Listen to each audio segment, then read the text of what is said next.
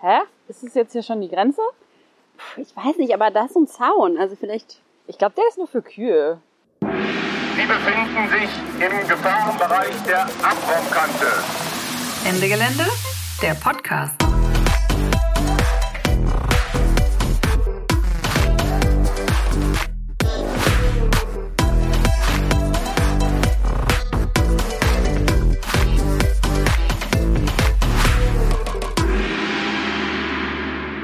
Wir beginnen diese Folge auf den Spuren von Lisa Fitko, einer jüdischen Antifaschistin und Fluchthelferin. Sie wurde als Elisabeth Eckstein 1909 in Österreich-Ungarn geboren, wuchs in Wien, Budapest und Berlin auf und war dort politisch aktiv. 1933 floh sie vor dem Nazifaschismus in die Tschechoslowakei, wo sie ihren späteren Mann Hans Fitko kennenlernte. Sie arbeitete dann in Basel und Amsterdam für die Kommunistische Partei und ging 1938 nach Paris.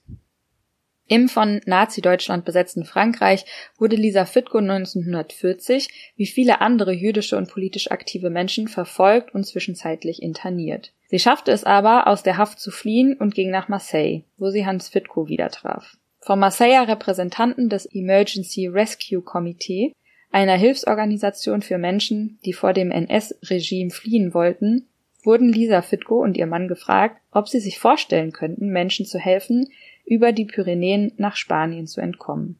Die beiden zogen nach Bagnoul-sur-Mer, einem kleinen französischen Fischerort am Mittelmeer nahe der Grenze zu Spanien. Von dort aus begleiteten Lisa Fitko und ihr Mann zahlreiche Menschen auf versteckten Wegen durch die Berge über die Grenze. Darunter waren auch Berühmtheiten wie Hannah Arendt und Walter Benjamin. Der Bürgermeister von Banjul stellte falsche Papiere für die Fitkos aus, um sie vor der Verfolgung zu schützen. Lisa Fitko brachte so hunderte Menschen in Sicherheit. Sie selbst schaffte es nur auf den letzten Drücker, auch das Land zu verlassen und sich zunächst nach Panama abzusetzen. Lisa Fitko und ihr Mann lebten dann bis zu ihrem Tod in den USA. Sie schrieb ihre Erinnerungen in dem autobiografischen Roman Mein Weg über die Pyrenäen auf. Über ihre Arbeit sagte sie später, es war das Selbstverständliche. Vor einigen Jahren hat eine zivilgesellschaftliche Initiative an der Route von Banjul in Frankreich bis nach Portbou in Spanien Gedenktafeln angebracht. Sie nannten die Route Chemin Walter Benjamin. Benjamin wurde, als er in Spanien angekommen war, von der Polizei gefasst und nahm sich daraufhin das Leben. Heute wird kaum jemand in Frage stellen, dass die Arbeit von Lisa und Hans Fitko richtig und wichtig war. Und natürlich waren sie nur zwei von sehr, sehr vielen Menschen, die vor etwa 80 Jahren Verfolgten halfen zu überleben. Den FluchthelferInnen von damals werden heute Denkmäler gebaut. Wer aber im Hier und Heute das Selbstverständliche tut, nämlich Menschen helfen, vor drohender Verfolgung, Krieg und Tod zu fliehen, der wird vom europäischen Grenzregime daran gehindert eingeschüchtert oder selbst kriminalisiert.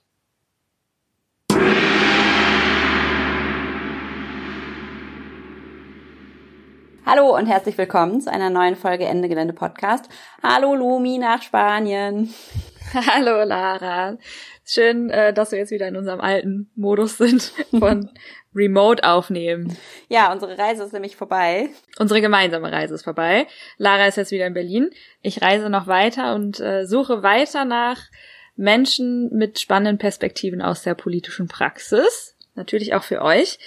Aber wir haben noch eine Folge für euch, die uns während den ganzen letzten vier Monaten begleitet hat ja, die so ein bisschen das Gesamtergebnis von diesem Rumreisen auch irgendwie sein soll. Mal schauen, ob wir unseren Ansprüchen hier gerecht werden.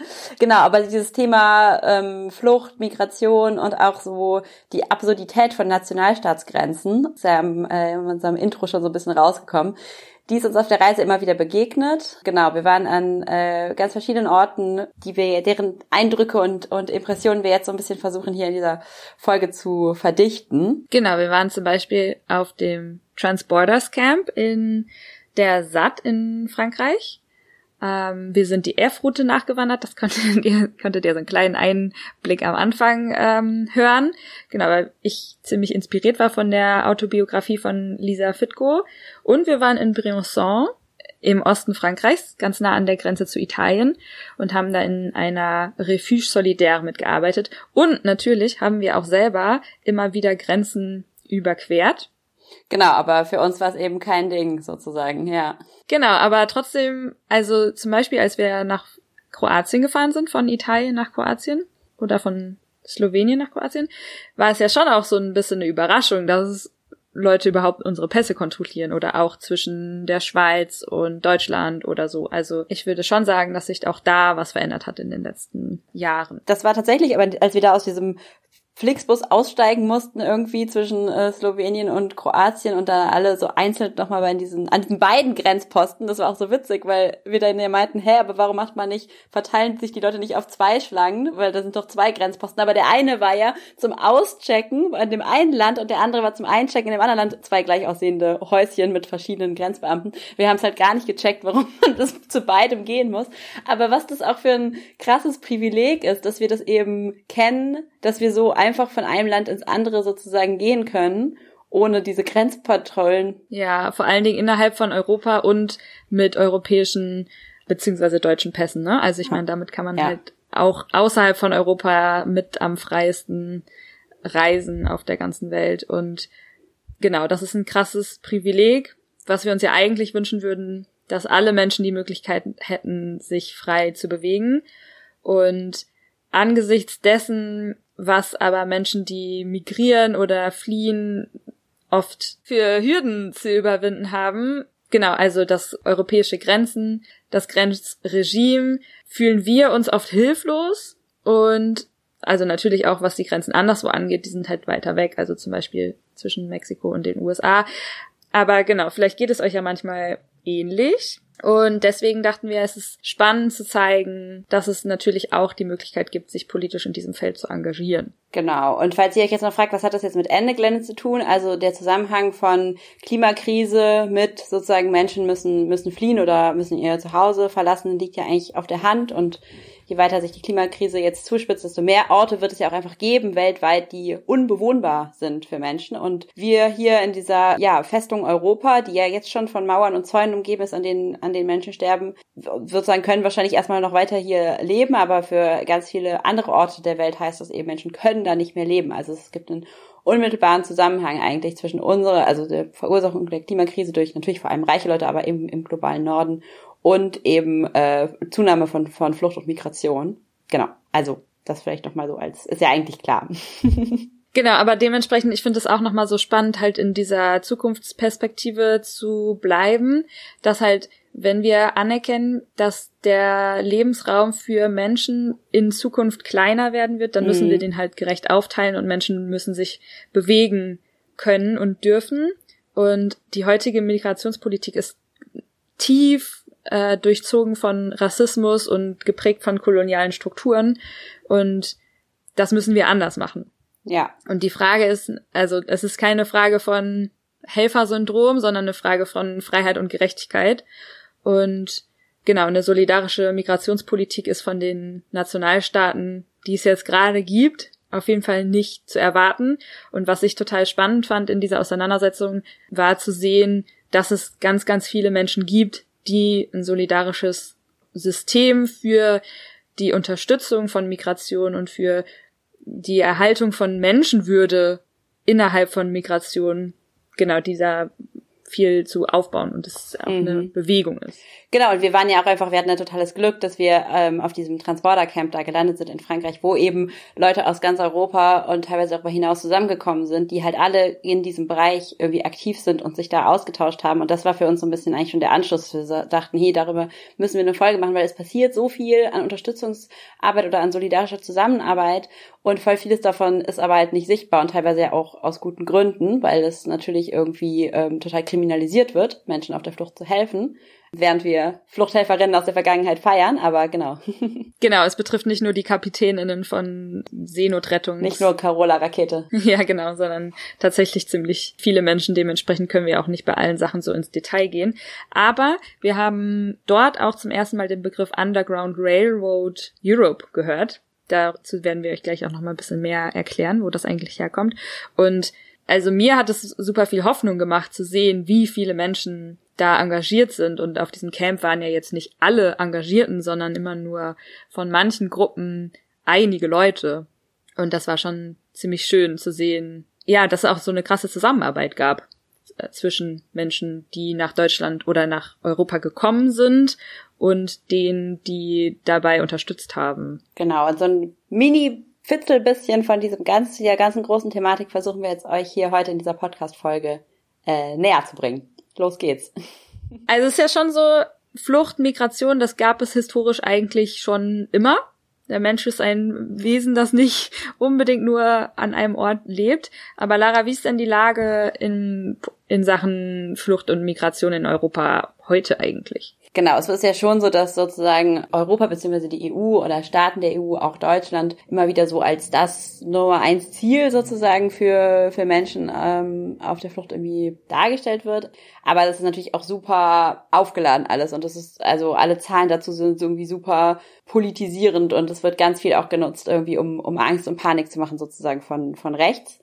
Also vielleicht mal so als Fakt, habe extra nachgeguckt. Dieses Jahr, also im Stand von Juni, ähm, ist so, dass pro Monat ungefähr 73.000 Menschen ähm, in einem der EU-Länder Asyl beantragen. Ähm, aber eben auf die ganze, die ganzen verschiedenen EU-Länder verteilt. Aber es ist ganz wichtig zu verstehen, dass sozusagen die aller, allergrößte Zahl von Menschen, die jetzt irgendwie ihr Zuhause verlieren, also sei es durch äh, Naturkatastrophe, Klimakrise, Krieg, können gar nicht ihr Land verlassen. Also die haben gar nicht die Möglichkeiten, finanziell oder eben wegen ähm, Grenzregime und so weiter. Ähm, und die sind dann die sogenannten internally displaced persons, also quasi Flüchtlinge, aber in ihrem eigenen äh, Land. Und das, äh, die UN hat so eine extra Flüchtlingsorganisation, wo die solche Zahlen eben auch monitoren. UNHCR. Genau, das UNHCR. Und diese haben halt gesagt, 2021 waren 53,2 Millionen Menschen weltweit waren eben diese internally displaced persons. 53,2 Millionen Menschen weltweit im Vergleich zu 70.000 pro Monat sozusagen schaffen es bis äh, in ein EU-Land und versuchen da Asyl zu beantragen. Also, dass man sich das nochmal so ein bisschen klar macht. Und noch ein paar Zahlen, sorry, aber um es ein bisschen einzuordnen. Mhm. Von den Menschen, die es überhaupt schaffen, aus ihrem Land zu fliehen, es ist auch so, dass 72 Prozent Schutz in Nachbarländern suchen. Also Menschen aus Syrien fliehen dann zum Beispiel in den Libanon oder Menschen aus Somalia fliehen nach Kenia und so weiter. Und da gibt es ja dann auch riesige, ja, eher so Camps, Zelt, Zeltstädte für, für Geflüchtete, wo die dann auch teilweise einfach festsitzen sozusagen und von da aus auch gar nicht, auch gar nicht weiterkommen. Die EU auch alle äh, sehr große Anstrengungen unternimmt, um eben dafür zu sorgen, dass die Menschen da nicht sozusagen von da aus nicht weiterkommen. Also auch so Zeltstädte, wo Menschen dann über Jahrzehnte leben, ne? Ja, ja. Genau, und das sagt auch das UNHCR, nicht ich.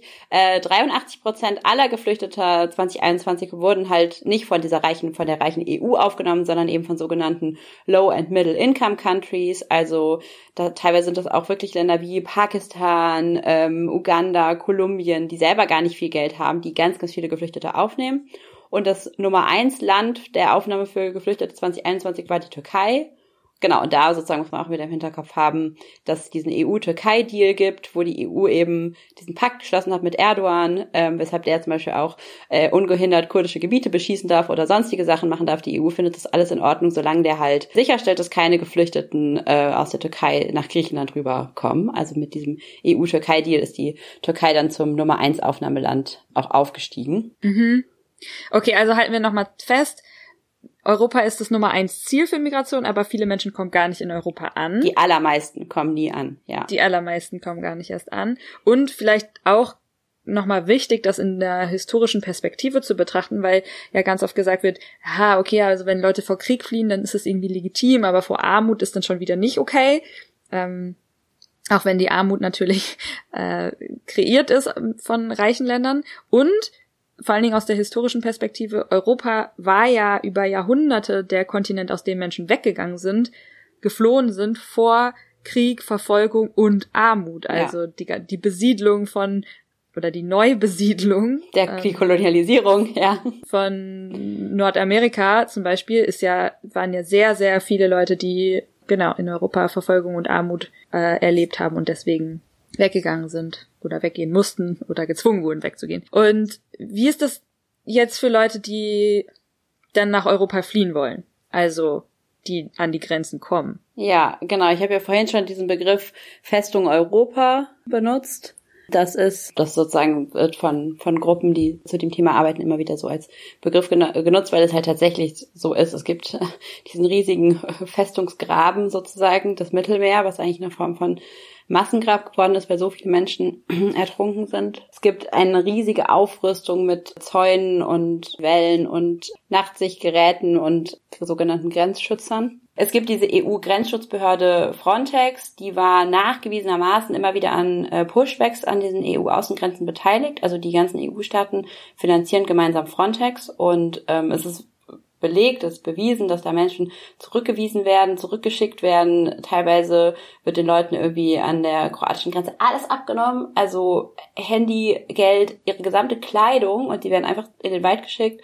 Oder eben ähm, es wird zugeschaut, wie Leute, also auf einem Boot, was in Seenot geraten ist, ähm, ertrinken und die werden nicht gerettet. Und das ist dokumentiert, dass sozusagen Frontex da immer wieder mit zugeguckt hat laut der eigenen Datenbank von Frontex, die halt sozusagen, was halt recherchiert wurde, an die Öffentlichkeit gekommen ist, allein zwischen März 2020 und September 2021, also innerhalb von anderthalb Jahren, äh, noch nicht mal, ähm, ist halt erwiesenermaßen laut Datenbank von Frontex waren die an 22 illegalen Pushbacks beteiligt und mehr als 950 Menschen wurden dabei abgewiesen, also wurden daran gehindert, Asyl zu beantragen. Das ist illegal, das ist gegen das Völkerrecht und das ist auch breit bekannt. Also Journalistin hat es aufgedeckt und Jan Böhmermann hat das sogar irgendwie ähm, in seiner Sendung, hat eine Sendung darüber gemacht.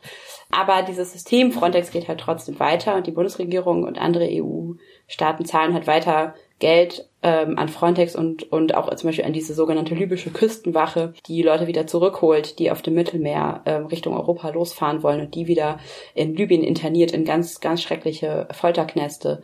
Äh, auch die werden finanziell unterstützt von der EU. Also es wird quasi alles getan, damit Menschen halt nicht ja, in einem EU-Land ankommen und nicht hier Asyl beantragen können. Und es ist ja nicht nur Frontex, die diese Arbeit machen. Ne? Es ist ja schon auch die ja. kroatische Polizei zum Beispiel, die Leute verprügelt und zurückschickt. Ähm, und das, was du jetzt gerade gesagt hast, sind ja nur die, die von Frontex selbst dokumentierten Fälle. Ja. Und wenn das innerhalb von anderthalb Jahren schon 950 Menschen betrifft. Genau, das aller, allermeiste ist natürlich gar nicht dokumentiert und passiert natürlich irgendwie unter dem Radar. Genau.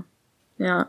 Okay, und was wir jetzt auf der Reise auch noch gelernt haben, was wahrscheinlich, also ich, ich weiß nicht, wie vielen von euch das bewusst ist, aber dass es auch innerhalb von Europa Pushbacks gibt. Also zum Beispiel zwischen Spanien und Frankreich sind dieses Jahr schon, ich glaube, 15 Menschen gestorben, die halt versucht haben, von Spanien nach Frankreich zu migrieren.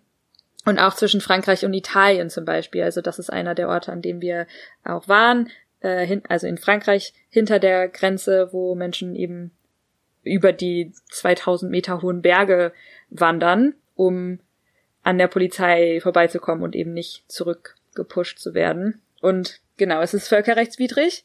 Und eigentlich würde man denken, innerhalb Europas gibt es doch gar keine Grenzen mehr, aber. Also in Frankreich, das haben wir ja in, in Briançon erst gelernt, gibt es eben wirklich dieses Gesetz, dass selbst wenn du schon auf französischem Boden bist, also du bist in Frankreich, aber du bist sozusagen innerhalb von einem 10 Kilometer Radius noch an der Grenze, dann kann diese französische Grenzschutzpolizei einfach sagen, nö, gilt nicht, wir schieben dich trotzdem wieder nach Italien zurück ab. Also obwohl du schon in Frankreich bist, weil die einfach beschlossen haben, sie machen so eine 10 Kilometer Grenze, in der sie Leute trotzdem wieder zurückpushen die eigentlich schon in Frankreich wären und das Recht ja. hätten, Asyl zu beantragen.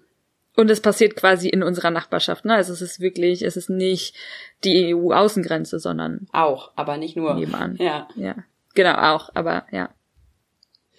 Genau, und aber also was ist denn so die, wir haben es ja vorhin schon so kurz angeschnitten, was sind denn so die Ursachen, warum Menschen sich auf den Weg machen? Genau, also den Punkt mit Zusammenhänge von Klimakrise und Fluchtursachen, das ist ja viel, vielfältig belegt. Wir haben übrigens auch eine Folge dazu in der Podcast-Mediathek hier vom Engelände Podcast mit Afrik Europe Interact zusammen. Genau, da würde ich, glaube ich, jetzt nur noch mal sozusagen so ganz basic sagen, Klimagerechtigkeit bedeutet eben the right to stay and the right to move. Also wir müssen natürlich alles dafür tun, dass Leute nicht ihr Zuhause verlieren, weil es zerstört wird durch Klimakrise, aber genauso Bewegungsfreiheit ist ja irgendwie ein Menschenrecht und muss natürlich dazugehören. Und es kann ja nicht angehen, dass, ich glaube, ich habe mal diese Zahl gelesen, dass nur sieben Prozent der Weltbevölkerung überhaupt weltweit fliegt, in ihrem Leben überhaupt jemals sozusagen, und dass sozusagen so ein kleiner, reicher Teil überall hin kann und jederzeit überall sich hinbewegen kann und der aller, allergrößte Teil der Menschen einfach gar keine Bewegungsfreiheit hat und gar nicht in der Lage ist, sozusagen Friends zu besuchen oder Urlaub zu machen in einem anderen Land und genau das muss ja sozusagen, muss ja basic Human Rights sein. Genau, aber nochmal konkret zu den äh, Fluchtursachen. Ich habe ein bisschen rumrecherchiert und habe äh, ganz interessant so einen Bericht von einer Fachkommission gefunden, die die Bundesregierung selber, äh, die deutsche Bundesregierung selber beauftragt hat und um so Fluchtursachen zu untersuchen. Und ähm, die hat dann gesagt, die hat so sehr tolle Antworten gefunden, was man eigentlich machen müsste, um sozusagen Flucht vorzubeugen. Fluchtursachenbekämpfung heißt es ja immer im, im Regierungssprech. Zum Beispiel Konflikte und Krisen nicht eskalieren lassen, Lebensgrundlage sichern, Entwicklungsperspektive von Menschen sichern, aber auch einfach äh, Ländern, die akut betroffen sind von sozusagen Krisenkatastrophen oder auch eben die Nachbarländer, wo sehr viele Menschen hingeflohen sind, die halt materiell und so weiter unterstützen. Das wären alles Sachen, wie man Fluchtursachen bekämpfen könnte, wirklich. Aber das sozusagen, es wird ja eher das Gegenteil gemacht. Wir haben immer noch globale Ausbeutungsstrukturen, die eben dafür sorgen, dass es sozusagen auch, also Klimakrise macht alles noch schlimmer, aber auch vorher schon Armut und Ausbeutung halt einfach in großen Teilen der Welt sozusagen stattfinden. Und das geht ja weiter. Und anstatt halt das aufzuheben und zum Beispiel Ländern im globalen Süden mal ihre ganzen Schulden zu erlassen oder so, wird halt lieber noch weiter Geld äh, in Frontex und Co. gesteckt, um halt, oder es werden autokratische äh, oder diktatorische Regime finanziert. Flüchtlingsabwehr heißt es dann, aber letztendlich heißt es halt, äh, Menschen sterben lassen, damit sie nicht, nicht nach Europa kommen. Ja, okay, also mal wieder, der Staat hat versagt, alles absolute Heuchelei. Und auch schon sehr, also ich meine, die Menschenrechte und so werden ja von Europa quasi ideell immer hochgehalten, aber praktisch wird dann doch intensiv dagegen gearbeitet. Und zum Glück konnten wir feststellen, dass es viele Menschen gibt, die das, was die Politik nicht macht und auch nicht machen kann, selbst organisieren. Und in der SAT, als wir auf dem Transporters Camp waren, haben wir zum ersten Mal den Begriff Underground Railroad Europa gehört. Und das geht zurück auf die Underground Railroad. Was ist denn das genau, Lara? Also die Underground Railroad war ein so eine Art informelles ähm, Schleusernetzwerk zwischen den äh, Südstaaten äh, von den USA und den Nordstaaten beziehungsweise Kanada. Eben in der Zeit, als es noch Sklaverei gab. Und diese Underground Railroad war dafür da, eben versklavte Afroamerikanerinnen die Flucht zu ermöglichen, also die Flucht in die Freiheit, damit die dann in den Nordstaaten der USA oder eben in Kanada frei leben konnten. Genau, es gab auch Routen, die haben nach Mexiko oder auf die karibischen Inseln geführt. Und es ist so im 18. Jahrhundert, zum Ende des 18. Jahrhunderts ist es entstanden und dann eben im Laufe des 19. Jahrhunderts immer größer geworden, als dann auch diese Abolitionismusbewegung, also diese Bewegung zur Abschaffung der Sklaverei wuchs. 1863 gab es ja dann die berühmte Emancipation Proclamation von Abraham Lincoln, der da der Präsident der Vereinigten Staaten war und der hat eben per Proclamation die versklavten Schwarzen frei gesprochen offiziell. Genau, aber da hatten sich ja viele schon selber freigekämpft oder mussten sich dann auch noch freikämpfen von ihren Sklavenhaltern.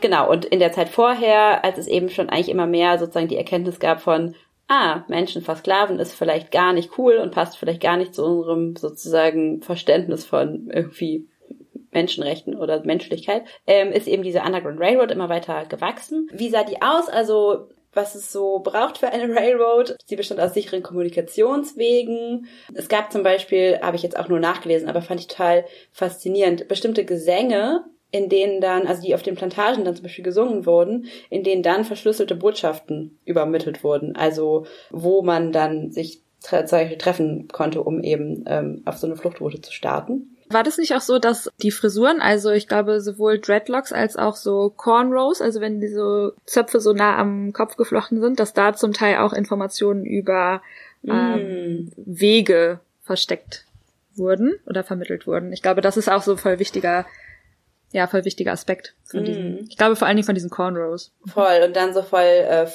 praktisch sozusagen so Transportgerätschaften. Also es gab dann zum Beispiel so Pferdewägen, die so einen doppelten Boden hatten, wo sich halt Leute unter dem Boden verstecken konnten. Und dann gab es natürlich sichere Unterkünfte entlang der Fluchtroute.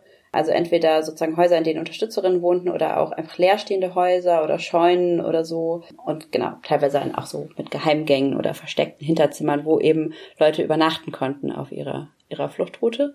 Und es ist natürlich wichtig zu sagen, alle, die sich an dieser Underground Railroad beteiligt haben damals, haben sich ja auch strafbar gemacht oder haben sich potenziell in, in Lebensgefahr gebracht. Also alle, die da Menschen geholfen haben, in die, in die Freiheit zu kommen, genau, auch hier wieder Verschränkung von Rassismus und Kapitalismus. Sklaverei war ja in den Südstaaten voll der wichtige Teil von diesem ganzen Wirtschaftssystem und natürlich gab es ja sehr viele Leute, die das sehr gewaltvoll verteidigt haben, dass die Sklaverei eben nicht nicht zu Ende geht. Und heute würden wir natürlich sagen, hier sind alles irgendwie Heldinnen und Helden, die da und sozusagen, ja, wie Lisa Fitko auch gesagt hat, dann später das Selbstverständliche getan haben. Zu der Zeit, wo sie das getan haben, war das halt alles illegal und sie haben sich damit in Lebensgefahr gebracht.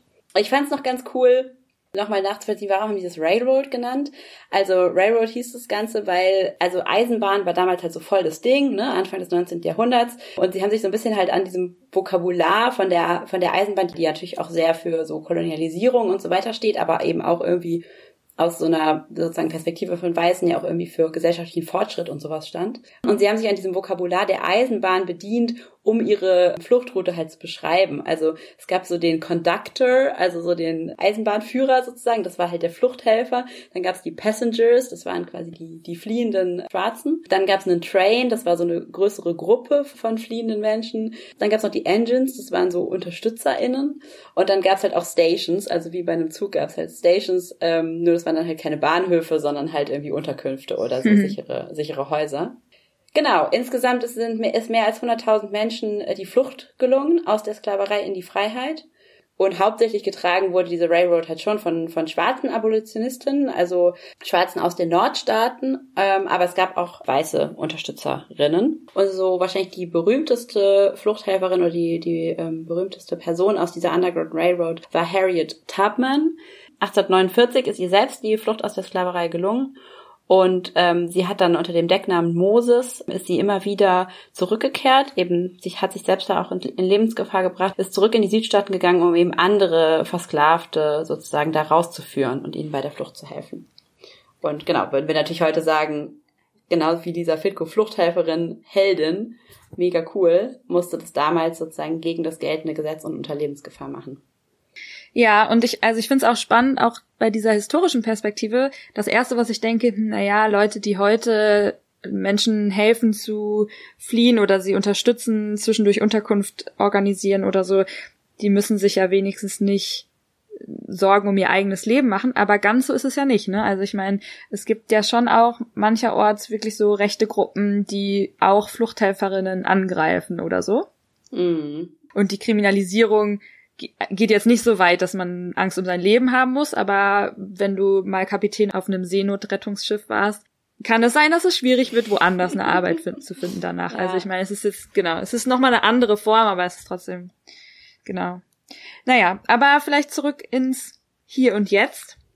Ihr habt gehört, schon im 18. Jahrhundert in den USA war ziemlich viel der solidarischen Arbeit so illegalisiert, Deswegen können wir jetzt, das haben wir auch vorhin, glaube ich, schon gesagt, nicht auf alles so sehr im Detail eingehen, aber trotzdem wollen wir mal in dieser Folge so ein bisschen den Weg nachzeichnen, den Menschen gehen und auf dem es solidarische Unterstützung gibt, die selbstorganisiert stattfindet, auf dem Weg nach Europa. Und wir haben das so ein bisschen eingeteilt nach den Stationen und den Hürden, die Menschen da begegnen. Und als wir in Briançon waren, an diesem Ort, darüber werden wir gleich noch ein bisschen mehr erzählen, äh, haben wir auch viele Menschen getroffen, die selber auf der Flucht waren gerade. Und wir hätten gerne, also es ist nicht so, als hätten wir nicht darüber nachgedacht, dass wir auch diese Perspektive hier zu Wort kommen lassen. Aber also es ist super wichtig, den Hintergründen von Flucht und den Menschen und ihren Geschichten zuzuhören. Wir hatten aber das Gefühl, dass es ein bisschen dass wir nicht so viel Raum in dieser Folge haben, also dass man quasi über jede Person eine eigene Folge machen könnte, über deren Geschichte und dass natürlich auch nicht alle Menschen immer ihre Geschichten teilen wollen, weil das auch oft schmerzhaft ist, darüber zu sprechen. Voll und ich fand es ehrlich gesagt persönlich auch, also wenn wir den Leuten zugehört hatten, fand ich es dann schwierig, dass dann in meinem Kopf fast schon so ein bisschen was aufgeploppt ist von, uh, vielleicht könnten wir diese Geschichte auch für den Podcast verwerten. Und in diese Verwertungslogik zu kommen, ist ja auch total schwierig, weil es geht ja wirklich um, um Leben und Tod und um Menschenleben. Und es ist so schwierig, das sozusagen so richtig in Worte zu fassen. Ähm, aber irgendwie, also es soll ja auch nicht, weißt du, was ich meine? Es geht ja nicht darum, eine Geschichte hier gut zu verkaufen oder die sozusagen so kohärent zu erzählen, dass sie jetzt hier diesen einen Purpose von diesem Podcast erfüllt, sondern jede Geschichte steht so Ja. krass für sich und ist ja auch voller voller Widersprüche in sich und so. Deshalb hätte ich es ganz schön schwierig gefunden, jetzt eine auszuwählen, die jetzt hier genau reinpasst. Aber ja, wir versuchen das natürlich irgendwie so ein bisschen, so ein bisschen was davon vielleicht irgendwie mit einfließen zu lassen. Ja. Ich weiß nicht. Ja, ich finde es auch schwierig, aber genau. Also mir war auch hauptsächlich wichtig zu sagen, ist nicht so, als hätten wir nicht darüber nachgedacht oder als äh, hätten wir nicht gerne dem auch Raum gegeben, aber es hat nicht so gut funktioniert mit der Zeit, die wir hatten und eben auch äh, genau dem den Raum dann zu geben, den es eigentlich bräuchte. Vielleicht so. Apropos Raum geben, jetzt geht es los. Wir versuchen jetzt mal so ein bisschen die Underground Railroad Europe nachzuzeichnen. Genau, mit den verschiedenen Stationen, wie Lumi das gerade schon gesagt hat. Und sozusagen fangen mal an mit den Außengrenzen und dem Punkt Seenotrettung. Wobei natürlich total wichtig ist zu sagen, dass diese, diese Festung Europa und diese, diese Grenzziehung, äh, die fängt nicht erst in Europa an. Oder auch nicht erst an den Außengrenzen so, ne? Ja, ja, genau. Und äh, wir hätten voll gerne äh, Leute vom Alarm von Sahara eigentlich hier im Podcast gehabt, weil äh, genau, es gibt eben nicht nur das Mittelmeer als Massengrab, sondern auch die Sahara ist inzwischen so ein Massengrab geworden. Super viele Leute auf dem Weg nach Europa sterben eben in dieser Wüste. Und es gibt aber eine äh, selbstorganisierte solidarische Struktur, so wie das es ein Alarm von fürs Mittelmeer gibt, gibt es eben auch das Alarm von Sahara. Die sind natürlich verständlicherweise ganz schön beschäftigt und haben auch keine Zeit, hier irgendwie nett in unserem Podcast abzuhängen. Aber wir wollten trotzdem die Arbeit, die sie machen, kurz vorstellen, weil wir es extrem wichtig finden. Deshalb hat Lumi sich so ein bisschen dahinter geklemmt und recherchiert. Sag doch mal, Lumi, was macht das Alarm von Sahara so? Also ich finde es auch super wichtig, damit anzufangen, um eben aufzuzeigen, es ist nicht nur ein Projekt von weißen solidarischen Menschen aus Europa, sondern es ist auch eine Form von Selbstorganisierung, die auch auf dem afrikanischen Kontinent schon stattfindet. Und Alarm von Sahara ist ein Projekt von unterschiedlichen Gruppen, Vereinen und Individuen die aktiv sind in der Sahel-Sahara-Region, aber auch in Europa und das ist so vernetzt. Das Ziel ist, das Leben und die Bewegungsfreiheit von Migrantinnen und ähm, Refugees gegen die repressive und oft tödliche Politik zu verteidigen. Und die Mitglieder vom Alarm from Sahara Network sitzen in Niger, in Mali, in Burkina Faso, in Togo, Marokko, aber auch in Deutschland und in Österreich. Und es gibt ein Büro in Agadez in Niger. Und äh, wie sieht da so die praktische Arbeit aus, die die machen? Also die machen unterschiedliche Sachen. Einerseits klären sie Menschen auf, also Menschen, die migrieren wollen, sie klären sie auch über ihre Rechte, aber auch über die Gefahren der Migration, sowohl durch die Wüste als auch über das, was danach kommt. Denn mm, ja, das sollte man nicht vergessen. Ne? Es gibt ja ganz viele auch sehr verzerrte Bilder, was es bedeutet, nach Europa zu kommen. Weil das ja auch diese krasse Heuchelei der EU ist, sozusagen, dass sie sozusagen immer das Bild entwirft von, es wäre alles toll und Freiheit für alle und so weiter. Ja, genau. Und deswegen ist es halt auch super wichtig, da Gegeninformationen zu zugänglich zu machen und zwar nicht so, also ich glaube, die Bundesregierung hat auch so eine macht auch so Kampagnen von wegen bleibt zu Hause und dafür also so, dass Leute sogar Geld dafür kriegen, dass sie bleiben irgendwo. Mhm. Natürlich nicht so viel, 1000 Euro oder so, aber genau da halt solidarische Informationen zugänglich zu machen und eben zu zeigen zu zeigen, was und aufzuzeigen, was es bedeutet, in Europa anzukommen. Und auf der anderen Seite eben auch zu dokumentieren, was tatsächlich auf den Migrationsrouten passiert. Und vor allem auch die Menschenrechtsverletzungen zu dokumentieren, die Gewalt, die Migrantinnen auf diesem Weg erleben. Und der Versuch natürlich auch, Menschen, die in der Wüste irgendwo stecken geblieben sind oder von Schleppern zurückgelassen wurden, ja, zu versuchen, aus dieser prekären Situation zu retten und damit auch oft ihr Leben zu retten, weil also genauso wie auf dem Mittelmeer kann man in der Wüste ähm, verdursten. Mhm. Und genau, dazu haben sie natürlich nur begrenzte Ressourcen und deswegen auch genau, wenn ihr ein paar Euros locker habt, trotz Inflation, schadet es bestimmt nicht an, dieses Projekt zu spenden. Genau, wir packen euch die Infos in die Show Notes. Genau, auf jeden Fall. Und sie haben zum Beispiel auch so ein äh, Whistleblower-Netzwerk, um irgendwie mehr Informationen darüber zu sammeln, wo Menschen gerade lang gehen können und wo nicht. Und was sie dann auch, sie machen schon auch so politische Arbeit und zeigen auf, welche Gesetze, also so auf unterschiedlichen Ebenen, so von EU-Einwanderungspolitik bis zu lokalen und regionalen und internationalen hm, Gesetzgebungen, die das Leben von Migrantinnen in Gefahr bringen. Also zum Beispiel gab es ja im Juni diesen Vorfall in Melilla äh, in Marokko, wo der marokkanische Staat sich ganz klar zum Handlanger der EU-Einwanderungspolitik gemacht hat. Und dafür gibt es natürlich auch andere Beispiele, zum Beispiel Mali oder genau. Und das alles arbeiten sie halt auf. Also schon eine sehr vielfältige Arbeit, würde ich sagen. Hm, sehr Und-.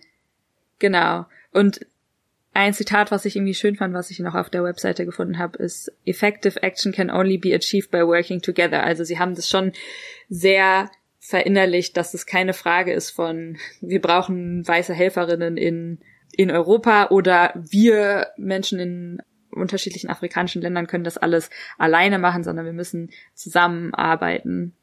Genau, und es gibt schon bestimmt die äh, Möglichkeit, sich in die Strukturen auch einzubringen und nicht nur Geld zu spenden. Ihr könnt euch das gerne mal auf der Webseite angucken. Das haben wir euch verlinkt. Genau, und dann vielleicht, also das war jetzt so einmal ein bisschen ausführlicher über ein Projekt, aber es gibt natürlich noch andere Projekte, die so an den Außengrenzen oder erweiterten Außengrenzen und der Seenotrettung arbeiten. Also es gibt zum Beispiel das Border Violence Monitoring Network, die schon seit Jahren an den Außengrenzen dokumentieren, was für Menschenrechtsverletzungen stattfinden und damit eben versuchen auch Einfluss auf äh, Gesetzgebung in der EU und in den Nationalstaaten zu machen. Und natürlich gibt es auch richtig viele Menschen, die Menschen in den Lagern auf griechischen Inseln unterstützen oder so und da kochen und genau, also es ist, glaube ich, alles so ein bisschen dieser, zu diesem Teil Außengrenzen und Seenotrettung.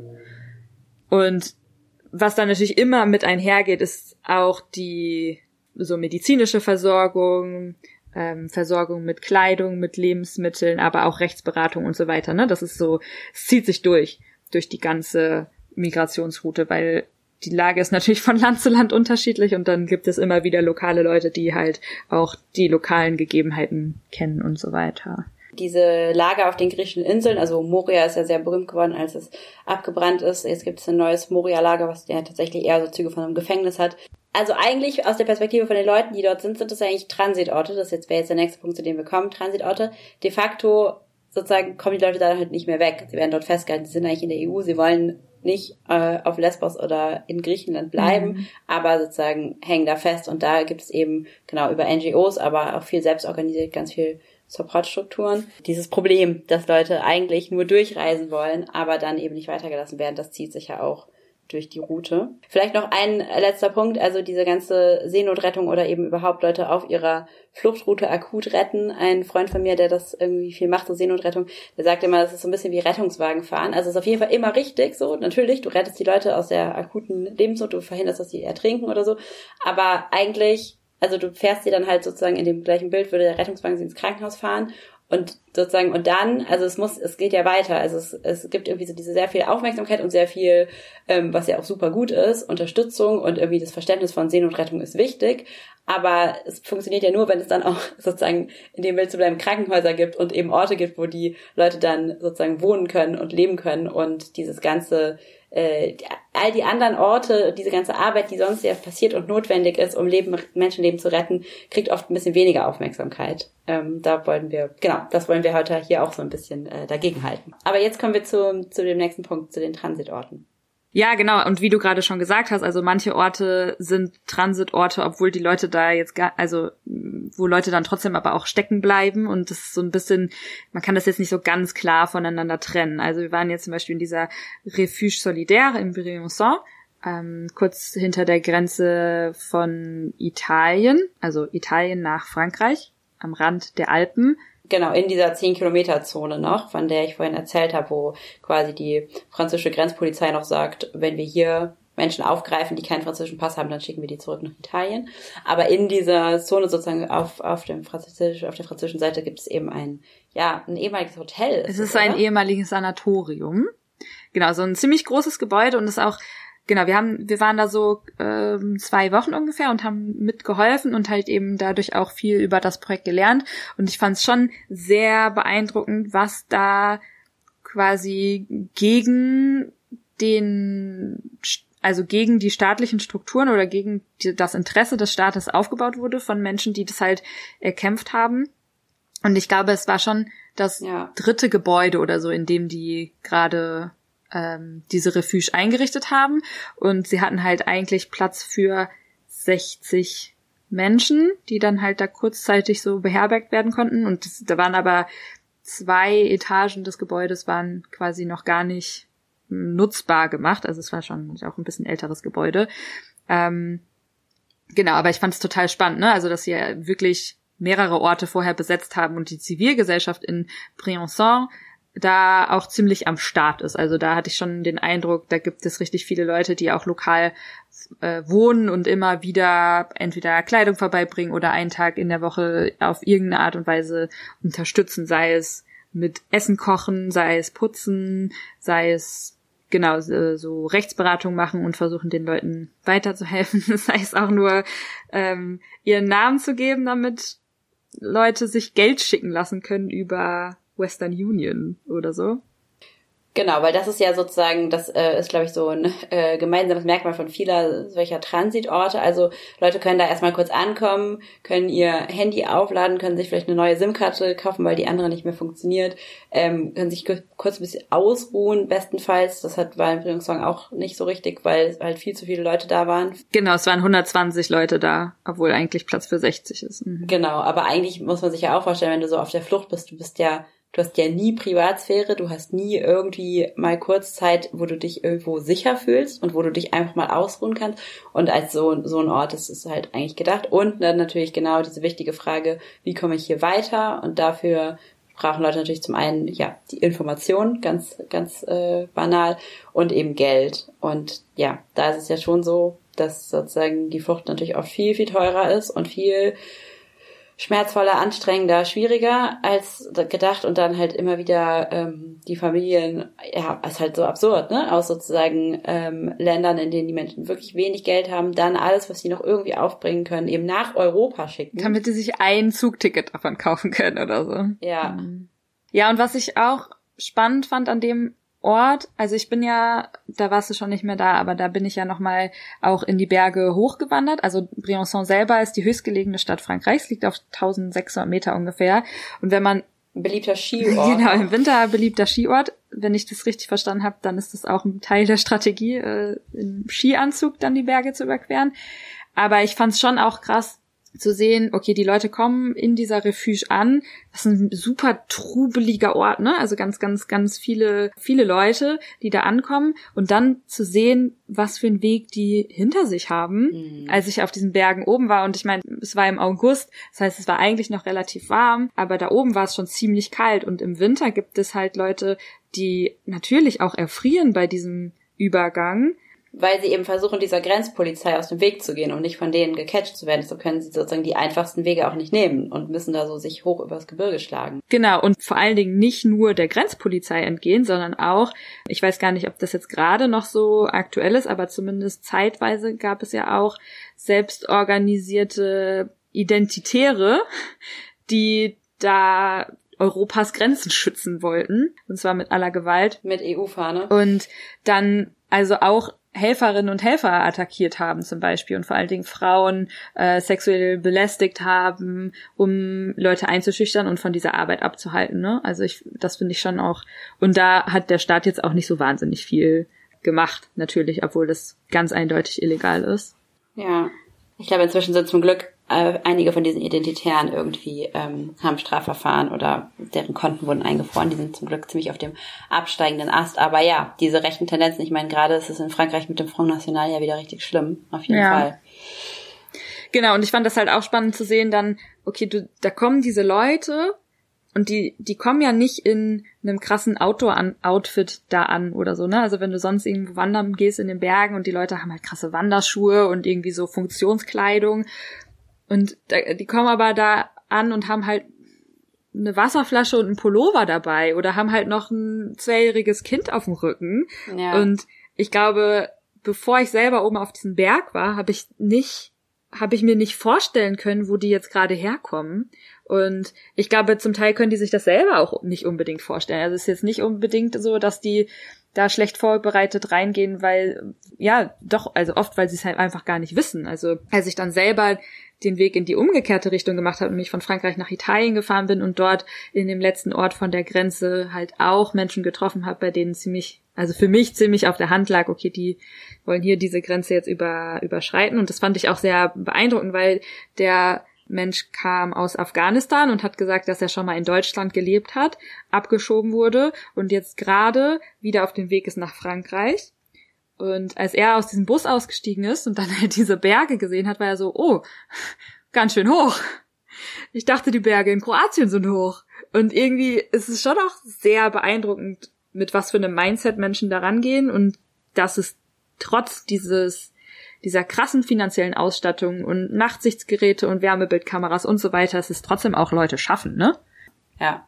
Ja, oder andersrum sozusagen, wenn äh, Leute eben aus einem Land wie Afghanistan kommen, wo die Bundesregierung einfach mit zugelassen hat, dass die Taliban da einfach die Macht übernehmen, dann haben Leute natürlich so wenig zu verlieren, dass du sie auch mit, egal wie viel Geld du noch in, in Frontex und in andere irgendwie ähm, Abschreckungsmechanismen steckst, du kannst die Leute nicht aufhalten, weil wenn die so verzweifelt sind, wenn denen halt irgendwie sonst droht, dass sie so unter Taliban-Herrschaft leben oder sterben müssen, natürlich laufen die dann auch über solche Berge. Also wie absurd das auch ist, diese Vorstellung, dass du irgendwie Migration oder überhaupt Bewegung, Fluchtbewegungen stoppen kannst als Regierung. Also gab es schon immer, wird es immer geben und dann, äh, also ja, wie viel dann aber ja da rein investiert und wie viel Tod und Leid und so in, irgendwie produziert wird in diesem absurden Gedanken, den Staaten dann haben, sie könnten das alles kontrollieren. So. Ja.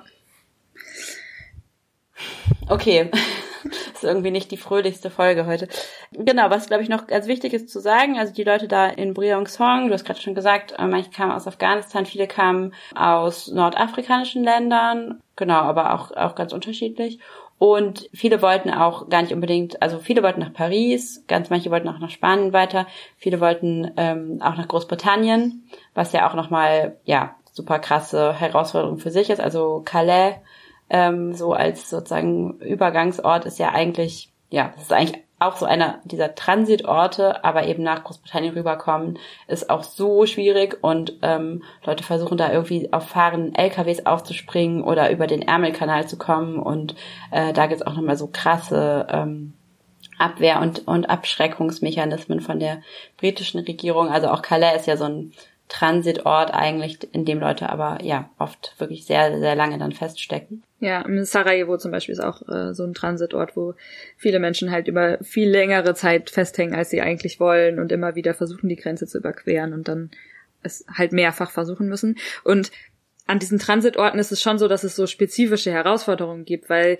eben dieser, dieser Status des Daseins, aber eigentlich potenziell schon in, weg wollen, verändert natürlich das die Art und Weise, wie Menschen an dem Ort sind. Also auch in der Refuge, in der wir waren, konnte man das merken, dass natürlich Menschen, die wissen, sie sind da nur für zwei oder drei Tage, du brauchst ja auch Zeit eigentlich, um an einem Ort anzukommen, zu verstehen, wie du dich einbringen kannst, wie du mit, also das wäre ja eigentlich viel cooler, wenn man den Ort mehr gemeinsam mit den Leuten auch unterhält und managt. Und ich glaube, das wird da schon auch immer wieder versucht. Also, dass man nicht so hat, so, ja, das sind die weißen Helfer, die das, die kochen und das Haus sauber halten. Und dann die Leute, die da halt so den ganzen Tag nichts tun und sich auch so ein bisschen langweilen und auch nichts tun können, weil schon allein die Refuge zu verlassen mit einem Risiko behaftet ist. Das ist gefährlich. Genau.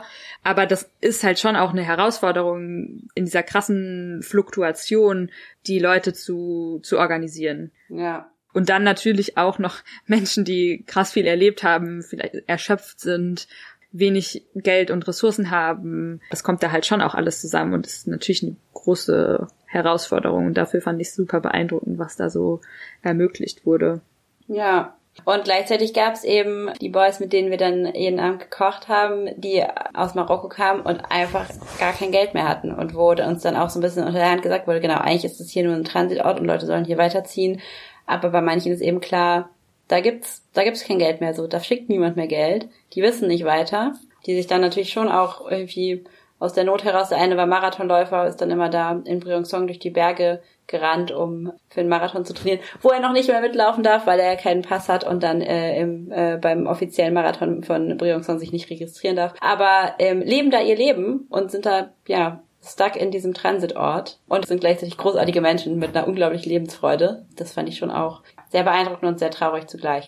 Genau, das wollte ich glaube ich auch nochmal ergänzen. Es ist nicht nur alles nur schwer. Also es gibt schon auch immer wieder äh, Momente von gemeinsamem Singen oder genau Leute, die dann mal ein Instrument mit dabei haben und äh, da schon auch so ein Austausch stattfindet.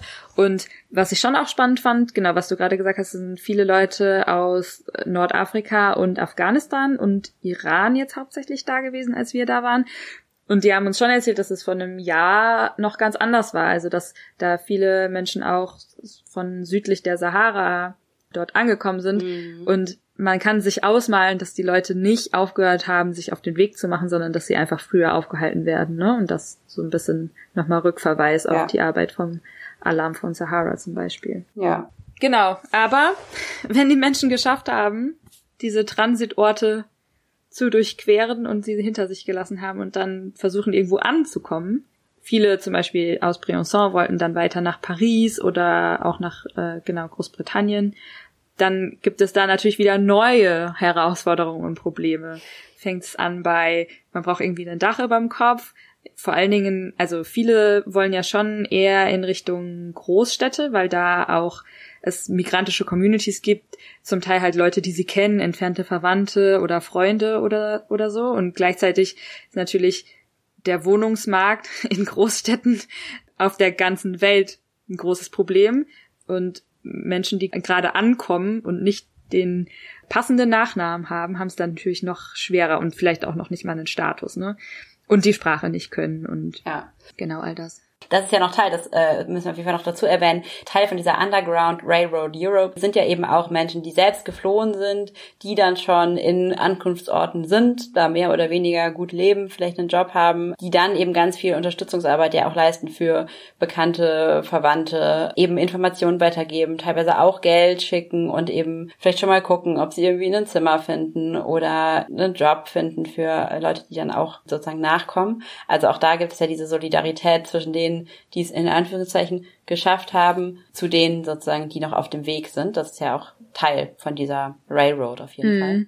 Und es ist auch total wichtig, ne, weil die meisten, wenn sie quasi den, den offiziellen Weg gehen, die Wahrscheinlichkeit, dass sie in irgendeinem Lager einfach feststecken, weil es gar keine Chance auf ein legales Asyl gibt. Zum Beispiel, wenn Menschen aus Marokko oder aus Afghanistan kommen, dann droht ihnen halt jahrelang in so einem Lager stecken zu bleiben. Und wenn sie halt schaffen, irgendwie halbwegs ungesehen über die Grenzen zu kommen und dann bei Familien, Freunden oder so unterzukommen, dann ist es halt schon auch wirklich ein großer, großer Vorteil. Ja, also ich glaube, es sind so zwei Punkte drin wichtig. Das eine ist, dass das deutsche Asylgesetz ja total ausgehöhlt ist. Also tatsächlich gab es ja diese super schlimmen Brandanschläge Anfang der äh, 90er Jahre, so kurz nach der deutschen Wiedervereinigung, wo Rechte zum Beispiel in Rostock-Lichtenhagen, in Solingen, in Mölln Unterkünfte von Geflüchteten in Brand gesetzt haben, weil sie gesagt haben, wir wollen nicht mehr so viel Einwanderung und die Reaktion der Politik darauf war eben nicht gegen Rechtsradikale, gegen gewaltbereite Mordlüsterne Rechtsradikale in diesem Land vorzugehen,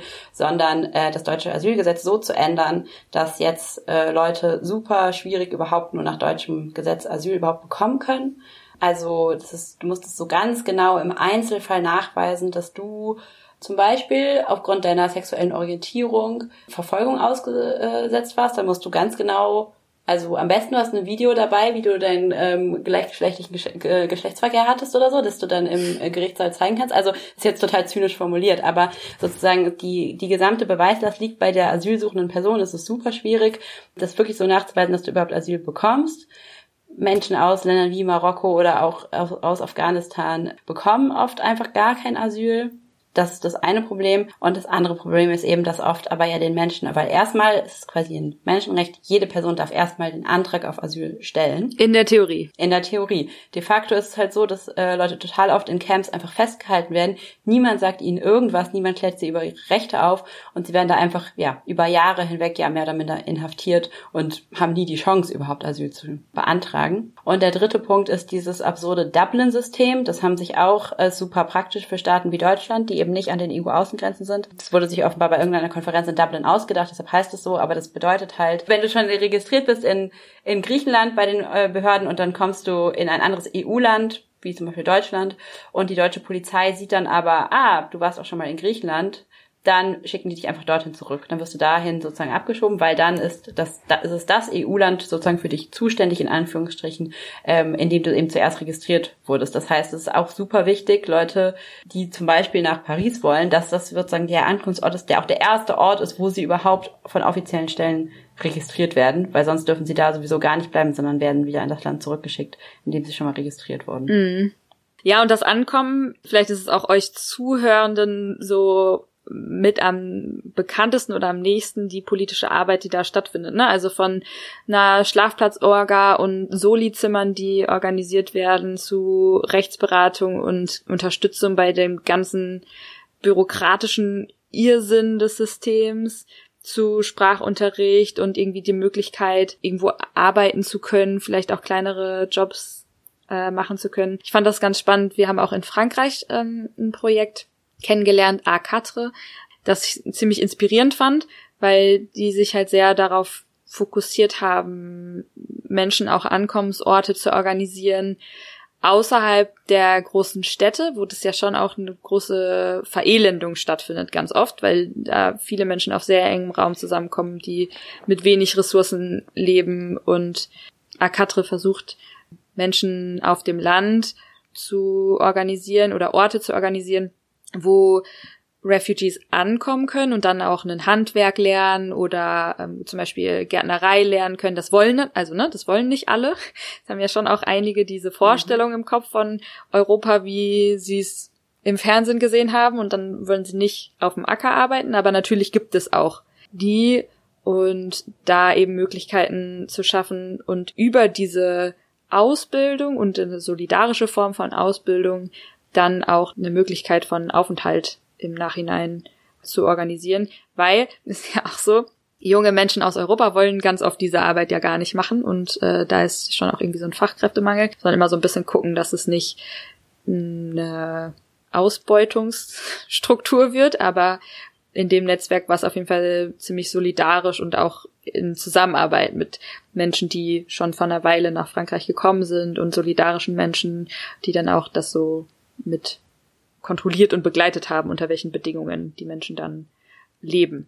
Genau, das fand ich irgendwie nochmal so ganz spannend. Ja. Also ich wüsste zumindest nicht, dass es sowas in Deutschland gibt und auch in Frankreich ist es ja gerade erst im Aufbau, aber eben über diesen Weg des Arbeitens und der Ausbildung dann zum Beispiel einen legalen Status zu bekommen langfristig und irgendwie an einem sicheren Ort sein zu können. Ja. Genau, es ist ja wirklich sehr, sehr oft nicht so leicht und auch selbst wenn Menschen heiraten und eine Familie gründen, heißt es noch lange nicht, dass sie sicher sind.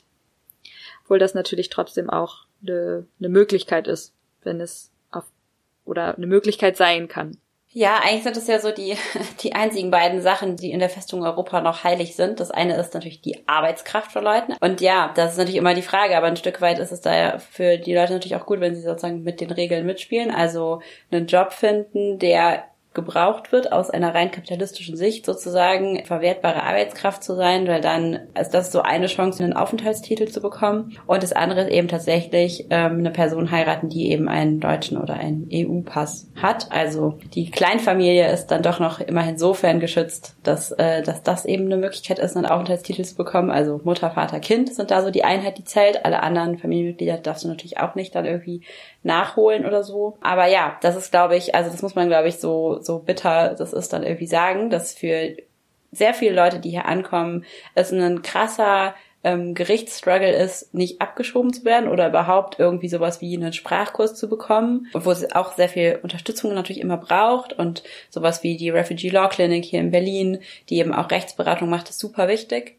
Aber gleichzeitig, um wirklich einen Aufenthaltstitel zu bekommen, realistischerweise brauchst du einen unbefristeten Arbeitsvertrag, der dir auch sehr viel Geld einbringt oder einen Mann oder eine Frau mit deutschem Pass. Das sind sozusagen so die die sicheren Wege, weil, ja genau, habe ich ja schon gesagt, das Asylsystem ist so, so ausgehöhlt, dass es einfach, also es gibt da noch so EU-Regeln und so internationale Regeln ähm, für Schutz für Geflüchtete, nach denen du auch gehen kannst und wo du versuchen kannst, die einzuklagen. Aber es ist einfach super schwierig. Und es ist eben, eben nicht so, wie manche Leute vielleicht denken. Wenn jemand wirklich verfolgt war, dann wird er doch hier wirklich geschützt, sondern die Chance für Leute an diesen Ankunftsorten ist eben, genau, wenn sie zum einen irgendwie Menschen haben, die vielleicht selber aus dem gleichen Land geflüchtet sind wie sie, die irgendwie auch übersetzen können, ist ja auch mal der Punkt, irgendwie so ein bisschen beim Ankommen helfen können. Und dann eben solidarische Supportstrukturen zu haben von Leuten vor Ort, die sich mit diesem, ich meine, ich kenne mich damit auch nicht aus, ne? Also ist ja für uns schon schwer genug, dieses ganze Bürokratiedeutsch mm. irgendwie zu durchsteigen und diese ganze Ämterkultur. Ja, aber das sozusagen funktioniert auf jeden Fall nur, wenn du auch Leute als Unterstützung hast, die sozusagen in Deutschland aufgewachsen sind.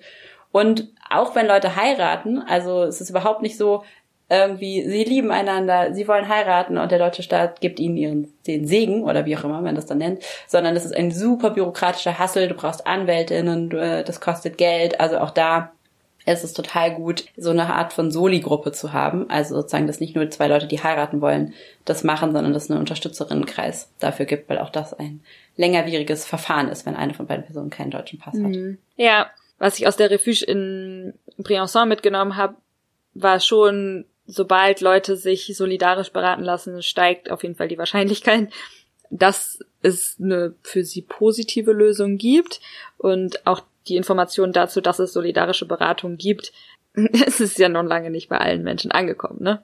Ja. Genau. Vielleicht noch zu einem anderen Projekt, was wir in der SAT auf dem Transporters Camp kennengelernt haben. Und zwar geht es darum zu erinnern. Und zwar zu erinnern an all die Menschen, die eben an den Grenzen der Festung Europa zu Tode kommen, getötet werden, ermordet werden. Ähm, ich fand es sehr bewegend da, muss ich sagen, dass es dieses Projekt gab, die halt äh, Fotos aufgehängt haben und diese langen Listen von Menschen, die gestorben sind bei dem Versuch, nach Europa zu kommen und fand ich sehr bewegend. Und ich habe neulich nochmal äh, bei Judith Butler gelesen, dass sie das auch kritisiert, dass es quasi Menschen gibt, die unbetrauert bleiben und dass das deswegen das Erinnern an diese Toten auch eine wichtige politische Arbeit ist. Mhm. Und es gibt das Projekt Fatal Policies of Fortress Europe, das sich zur Aufgabe gemacht hat, an die Toten der Festung Europa zu erinnern die haben 44.764 Fälle dokumentiert für den Zeitraum von 1993 bis 2021. Das sind natürlich nur die, die dokumentierten Fälle. Das heißt, praktischerweise wird es leider noch sehr viele mehr geben. Und ich finde das Erinnern so auch ein richtig starkes politisches Projekt, weil es, glaube ich, sehr anknüpfungsfähig ist. Also ich glaube, richtig viele Menschen, also auch Menschen, die nicht linksradikal und politisch sind oder die vielleicht auch manchmal in Frage stellen, ob denn jetzt Europa alle Menschen aufnehmen soll, aber dass Menschen da sterben, da gibt es, glaube ich, schon einen relativ breiten gesellschaftlichen Konsens, dass das das eigentlich nicht passieren sollte und dürfte. Und ich finde es irgendwie einen ganz spannenden, ja, Einstieg auch in, ja, ein solidarisches Miteinander, auch gemeinsam zu betrauern, dass das gerade und seit Jahrzehnten passiert.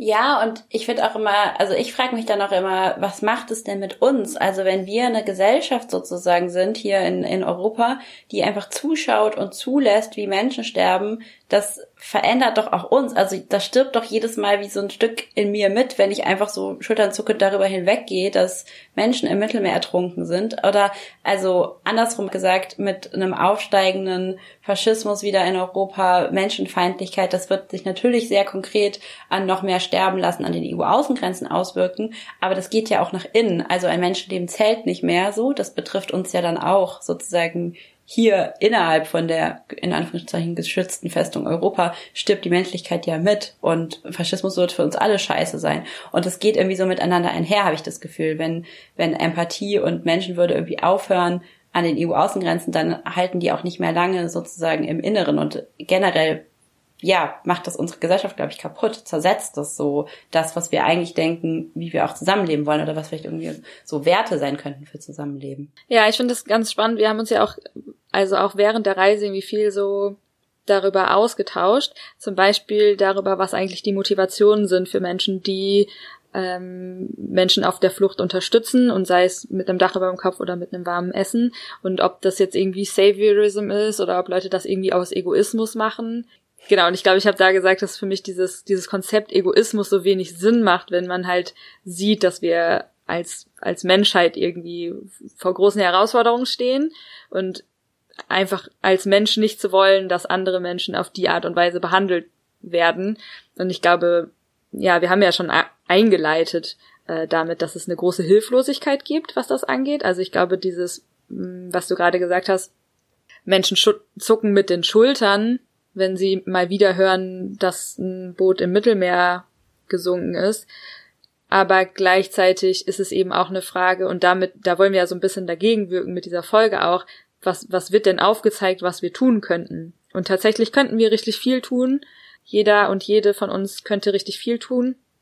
Und natürlich gibt es dabei auch äh, Herausforderungen, denen viele Unterstützungsprojekte begegnen, die aber auch zum Teil im aktivistischen Diskurs so liegen, finde ich. Also mhm. zum Beispiel dieser, also ne, darüber haben wir uns ja auch viel ausgetauscht über diesen Saviorism-Diskurs und RetterInnen-Diskurs und ich würde sagen, es ist total wichtig, sich darüber Gedanken zu machen. Was ist meine Motivation, zum Beispiel in so eine Refuge solidär zu gehen und Menschen da zu unterstützen und wie begegne ich diesen Menschen? Mhm. Begegne ich denen mit einer Vorstellung von mir selbst, dass ich die jetzt rette? Oder mit einer eher demütigen Haltung so, ja, das muss halt gemacht werden. Und ich meine, am Ende, ganz ehrlich, habe ich lieber Leute, die sich engagieren und sich damit ein bisschen besser fühlen, als Leute, denen es egal ist. Und also natürlich ist es nicht richtig, aber ich habe hab schon auch die Erfahrung gemacht, dass ähm, bei manchen Gruppen die solidarische Arbeit an Grenzen machen und mit People on the Move politische Arbeit machen, dass sie halt quasi so voraussetzen, dass du dich schon mit all diesen Themen komplett auseinandergesetzt hast und ganz, ganz, ja, ganz klar für dich sagen kannst, nee, ich bin kein Savior und ich weiß nicht, wie man das jemals sicher von sich sagen könnte, aber dass es natürlich dadurch auch sehr hochschwellig wird, sich an dieser Arbeit zu beteiligen. Und ich finde, das sollte es eigentlich nicht sein. Also ich glaube, es ist wichtig, dass diese Auseinandersetzung stattfindet, aber dass es nicht lähmend wird und dass es nicht dazu führt, dass weniger Menschen sich engagieren für Bewegungsfreiheit. Ja, Genau, weil dafür sind es schon zu viele Herausforderungen, die man sonst noch hat, ne? Voll. Also ich glaube, ich finde es schon wichtig äh, zu sagen, dass es natürlich irgendwie eine Form von, von politischer Arbeit ist, mit, bei der du super krass mit deinen eigenen Privilegien auch konfrontiert bist. Und das macht voll das Unwohlsein. Natürlich macht es das. Und da kommen wir ja auch nicht raus, sozusagen. Ne? Also dieses, du bist halt zufällig in dem einen Land geboren und die andere Person zufällig in dem anderen und da geht ein krasser Unterschied mit einher, den du nicht auf, aufwiegen kannst, krasse Ungerechtigkeiten. Und ich finde es auch, also ich finde es krass beeindruckend, Leute, die über Jahre hinweg eben diese ähm, antirassistische Solidaritätsarbeit äh, machen und auch dieses wieder im Transporter-Camp in der SAT eben das Plenum morgens angefangen hat mit einer Schweigeminute, wo eben genau erinnert wurde an die Menschen, die eben gestorben sind, sozusagen aufgrund von dieser Abschottungspolitik der Festung Europa. Und es ist jetzt nicht so, dass wir jetzt mit der Folge irgendwie sagen wollen, macht das mal alle super easy, äh, total nice, mhm. sondern also auf jeden Fall Wertschätzung für alle Leute, die das machen und schon auch ein wow, ist heavy. Also als ich aus, aus Briançon weggefahren bin und dann bin ich einfach so nach Belgien gefahren und dann kurz nach Deutschland und dann wieder nach Italien, irgendwie so mit dem Bus und dem Zug und ich wusste halt gleichzeitig sind mit mir Jungs, so drei Jungs aus Marokko sozusagen weg, also waren erst mit mir im gleichen Bus von Briançon nach Grenoble, die wollten dann halt weiter nach Spanien. Die versuchen dann halt irgendwie über die Grenze zu kommen. Die versuchen irgendwie in Spanien dann Fuß zu fassen, eine Wohnung zu finden, einen Job zu finden. Ein komplett anderes Leben und das, also ich habe ja nichts, also es ist halt total ungerecht, dass es bei denen so anders ist und sozusagen ich hatte dieses krasse Hilflosigkeitsgefühl auch und ne, wir waren da zwei Wochen in Briançon und dann bin ich einfach wieder weggefahren und weiter rumgereist. Also es macht ein Unwohlgefühl und das soll es ja auch machen oder so. ist ja auch gut, dass das da ist, aber irgendwie Formen zu finden, da kollektiv miteinander umzugehen und auch zu sagen, hey, aber es ist trotzdem möglich, mit Leuten auf Augenhöhe irgendwie denen zu begegnen.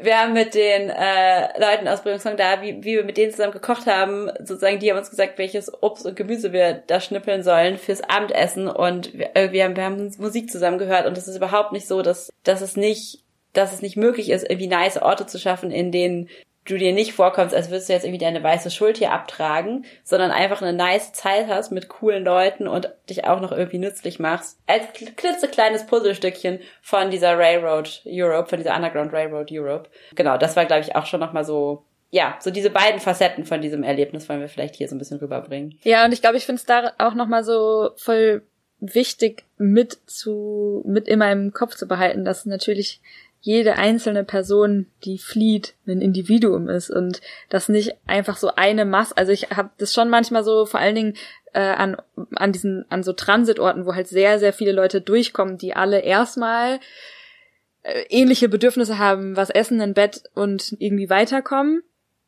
aber am Ende sind das ja Individuen, ne? Und du behandelst, also man, man, man arbeitet dann auch irgendwie so ab und dann trotzdem immer wieder auch dahin zurückzukommen, dass das so persönliche Begegnungen sind, das ist auch voll die Herausforderung, aber würde ich auch sagen, super wichtig. Und ich glaube, da können wir auch lernen aus so antirassistischer Arbeit.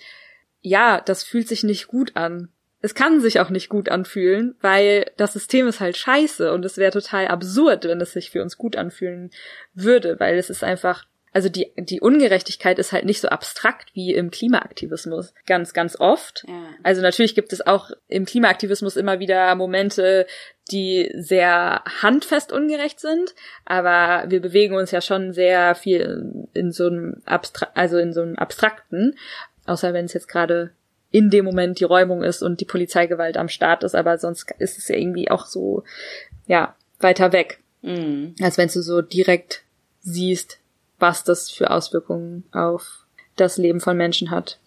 Genau, und noch eine Herausforderung äh, ist halt schon auch, dass so Staat oder Staatsgewalt halt keinerlei ähm, Lösungsoption sozusagen für dich aufmacht, du dich aber die ganze Zeit total krass auseinandersetzen musst, wie ich schon gesagt habe. Dann geht es eben darum, ist es ein, äh, also sozusagen findest du äh, als geflüchtete Person einen Job, bei dem du irgendwie gegen den Fachkräftemangel ankommst äh, und dann ist, da hast, bekommst du darüber ein Aufenthaltsrecht oder das deutsche Asylrecht, was super ungerecht ist. Du musst dich damit auseinandersetzen, weil das eben dann irgendwie die Entscheidung ausmacht, ob du jetzt abgeschoben wirst oder nicht. Und auch so sehr realpolitische Sachen wie äh, in Italien wird eine faschistische Regierung gewählt oder wir hatten vorhin schon den Front National in Frankreich erwähnt. Das macht dann ganz konkret einen Unterschied für diese Zusammenarbeit. Also wir haben eben gehört, in Frankreich gab es einen Ort, auch da ähm, in der Grenzregion zu Italien, wo dann auf einmal der Front National die Mehrheit im Kommunalparlament hatte und dann wurde halt die Unterkunft für Geflüchtete, die es da gab, wurde halt dicht gemacht. Und also da sozusagen die die Revolution ist auch, fühlt sich oft so weit weg an und die Auseinandersetzung mit so sehr kleinteiligen politischen Aspekten sozusagen des des Verwaltungsrechts und ja von einem deutschen oder von einem EU-Staat es macht voll viel von dieser Arbeit aus, was es halt echt, ja, nochmal teilweise viel belastender macht auch. Also auf jeden Fall nochmal ganz großen Respekt an äh, alle Leute, Strukturen, die das eben so lange machen, weil es ist natürlich oft eine sehr äh, defensive Art ja. von Arbeit. Und auch eine, wo man wirklich immer das Gefühl hat, gegen Windmühlen zu kämpfen, ne?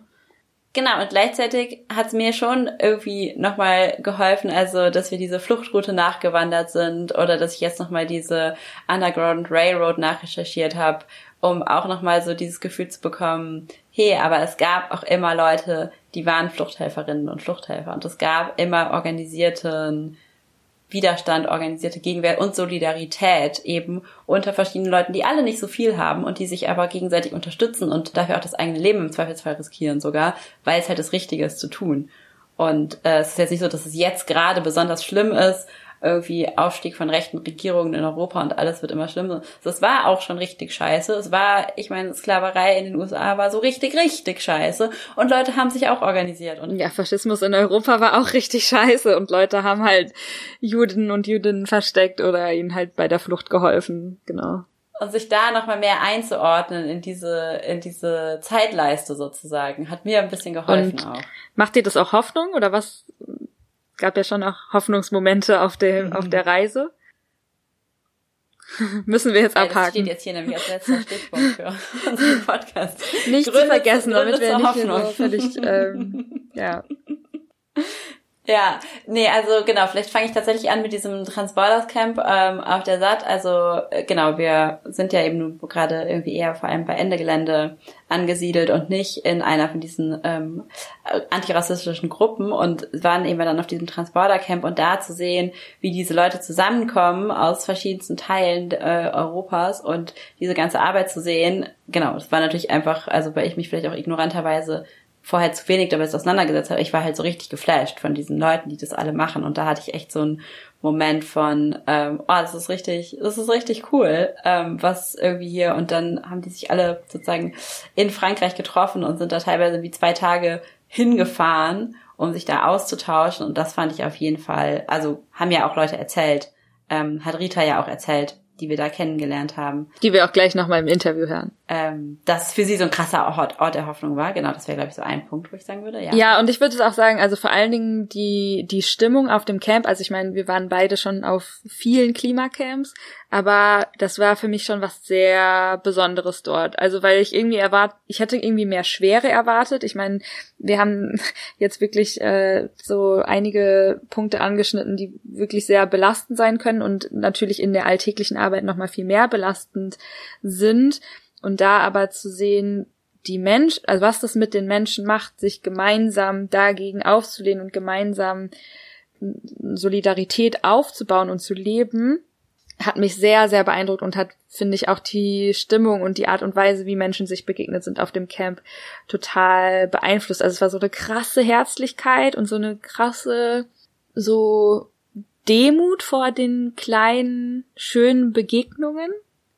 Und ja, also ich fand es irgendwie total spannend, auch dort zu sehen, wie das eben zusammengeht. Also sowohl Menschen, die schon in Europa angekommen sind und sich politisch engagieren, als auch Leute, die aus afrikanischen Ländern zum Beispiel gekommen sind zu dem Camp, als auch äh, genau Leute, die halt solidarisch arbeiten schon seit seit Jahren und da eben auch zu sehen, dass es durch die Betroffenheit eine Politisierung stattfindet. Also zum Beispiel eine Person, die wir kennengelernt haben aus Marokko, der uns erzählt hat, dass er, bevor er selber den Weg nach Europa gemacht hat, sich wenig Gedanken darüber gemacht hat, dass, was es für die Menschen bedeutet, die aus, Süd, aus dem Süden von Afrika durch Marokko durchgehen. Also da hatte er auch gar kein, gar kein Bewusstsein für. Und jetzt ist es für ihn so völlig klar, dass natürlich alle ein Recht auf Bewegungsfreiheit haben müssen und dass er sich da auch weiterhin für engagiert, auch wenn er jetzt in Frankreich angekommen ist oder dabei ist anzukommen. Und das fand ich zum Beispiel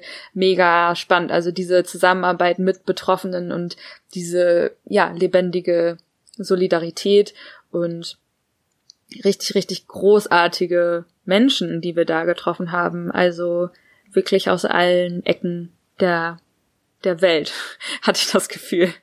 Hm. Ja, und was ich auch richtig schön fand. Lara hat es ja, oder wir haben das ja beide schon auch so erwähnt, vor allen Dingen in diesem Sommer des Rumreisens und des immer wieder Feststellens, was es für ein krasses Privileg ist, Grenzen überqueren zu können, ohne ein Problem. Und also es war jetzt auch diesen Sommer für mich nicht das erste Mal in einem Bus zu sitzen, wo Personen, die vor, hinter, neben mir sitzen, ab einer Grenze nicht mehr mit dem Bus mit weiterfahren.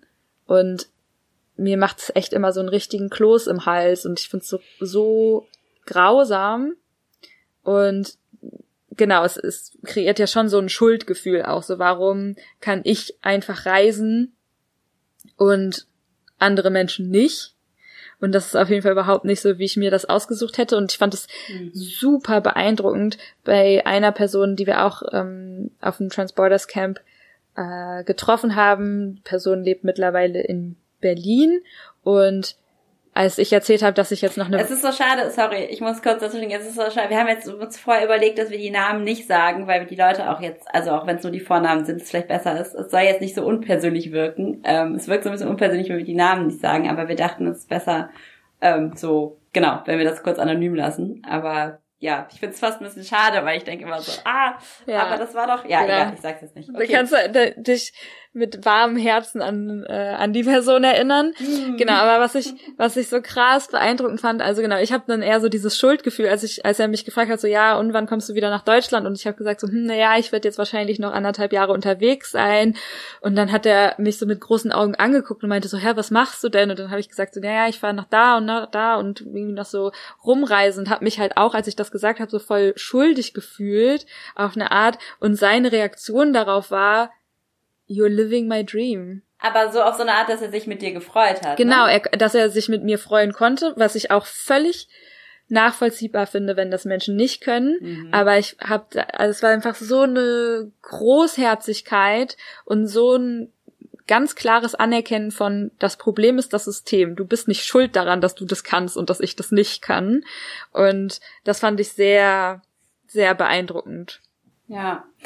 Und apropos beeindruckend und apropos Hoffnung, wir haben jetzt sozusagen, nachdem wir jetzt sehr viel mit euch geredet haben, ähm, haben wir gedacht, zum Abschluss lassen wir jetzt noch, auf jeden Fall noch Rita zu Wort kommen. Wir haben es gerade schon gesagt, Rita haben wir in der SAT kennengelernt und ähm, waren, sind dann auch mit ihr die Fluchtroute gelaufen und dann war sie auch mit in, in Briong-Song. Also sie ist quasi Teil unserer, ein Stück weit Teil unserer Reisecrew geworden, ein Stückchen von dem Sommer.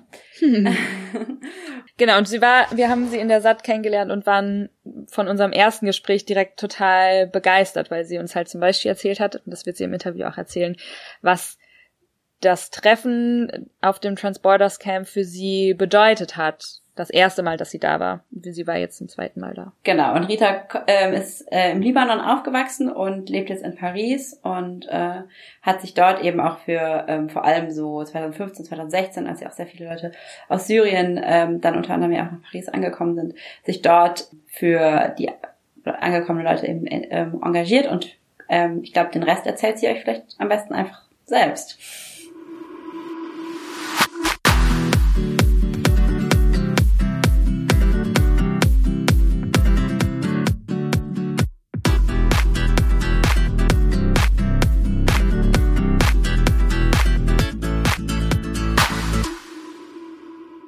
Hallo Rita, it's so nice to finally also have you in our podcast. Hi Rita, schön, dass du bei uns im Podcast bist, jetzt wo du Teil unserer Reise geworden bist. Und danke, dass du hier bist. Well, I'm actually very honored to be Also, ich fühle mich tatsächlich sehr geehrt, bei eurer Reise dabei zu sein. So we are in Briançon here together at this uh, refuge. Also wir sind jetzt hier zusammen in Briançon in dem Refuge Solidaire, aber erstmal möchten wir jetzt über dich reden. Du kommst aus dem Libanon, aber lebst jetzt seit zehn Jahren in Paris, also in Frankreich. Und du arbeitest als Lehrerin, was ein ähm, wichtiger und gefragter Job ist in Frankreich. Aber trotzdem gibt dir der französische Staat keine Staatsangehörigkeit. Und gleichzeitig arbeitest du mit People on the Move hier, aber auch in Paris arbeitest du mit Geflüchteten. Wie fühlt sich das denn für dich an, diese unterschiedlichen Formen von Rassismus, die du selbst erfährst, aber auch wenn du mit Menschen interagierst, die eben auch noch durch andere Formen von Rassismus äh, betroffen sind? Wie ist das für dich? Ich sehe das so, dass ich viel privilegierter bin als viele Menschen, mit denen ich gearbeitet habe. Und ich würde ehrlich gesagt sagen, dass ich keinen Rassismus erfahren habe. Aber ich erlebe diese Falschurteile und die Fehlwahrnehmung durch die Regierung und durch Institutionen, die geschaffen wurden. Maybe you can tell me a bit more Kannst du sagen, warum du angefangen hast, mit Geflüchteten mit Sans-Papiers in Paris zu arbeiten? Was war da deine Motivation? Und vielleicht magst du auch etwas von deinen Schwierigkeiten mit der französischen Regierung erzählen. Well, actually, I think, uh, like many of us, we start Also wahrscheinlich habe ich genauso wie viele andere mit dieser Arbeit angefangen, weil wir über eine Organisation oder einen Verein gestolpert sind, der diese Arbeit macht und wir das Gefühl hatten, dass wir da helfen können. Für mich war das jedenfalls so. Ich war einfach sehr interessiert an allem, was auf dem Campus so passiert ist. Organisationen, Events und so weiter. Und ich war wirklich überall. Ich habe oft die Hochschule gewechselt, als ich in Paris studiert habe und die Sorbonne war dann sehr wichtig für mich, weil sie mir viele Türen geöffnet hat, von denen ich vorher gar nicht wusste, dass es sie gibt. Und ich denke, als ich dann Teil von Rhizome wurde, das ist der Name unserer Organisation an der Sorbonne, das hat sich sehr normal angefühlt. Es war einfach so, als ob ich dort sein sollte. Ich habe gefühlt, wie sehr die Leute wollten, dass ich da bin, wie sehr sie auf jemanden wie mich gewartet haben, eine Person, die Arabisch spricht, aber auch weiß, wie man sich gegenüber dem französischen System verhält. Und auch zu einem großen Teil eine Person, die sie versteht, denn auch wenn ich nicht das gleiche durchgemacht habe wie sie, ich habe auch Französisch als Fremdsprache gelernt. Ich bin auch hier angekommen und für mich war Frankreich auch sehr anders. Die ganzen Traditionen und Gepflogenheiten und sogar die Art und Weise, wie Menschen interagieren. Es ist einfach nicht das gleiche. Andere Studierende, die Freiwillige waren wie ich in dem Verein, die hatten viele Probleme, sich mit den Menschen zu verstehen. Es gab viele Missverständnisse, selbst wenn die Menschen Französisch gesprochen haben weil sie nicht die Art und Weise zu denken und zu leben kennen, die die People on the Move haben. Ja, also es hat sich einfach angefühlt, als ob das mein Platz ist. Und ich glaube, es hat mir auch sehr geholfen, zu sehen, dass auch andere Menschen ähnliche Erfahrungen machen, wenn sie ankommen. Auch wenn es für sie natürlich viel härter war als für mich. And so you finished your studies at the Sorbonne. You started work, uh, work Also du hast dein Studium abgeschlossen an der Sorbonne, du hast angefangen als Lehrerin zu arbeiten, du hast sogar dem Neffen und der Nichte von Macron Englischunterricht gegeben und dann hast du dich auf die französische Staatsangehörigkeit beworben. Kannst du mir bzw. unseren Zuhörerinnen erzählen, wie der französische Staat dann darauf reagiert hat? Actually, it's so funny that you remember this small detail in my career, but actually, okay, es ist ziemlich witzig, dass du dich an dieses kleine Detail in meiner Karriere erinnerst.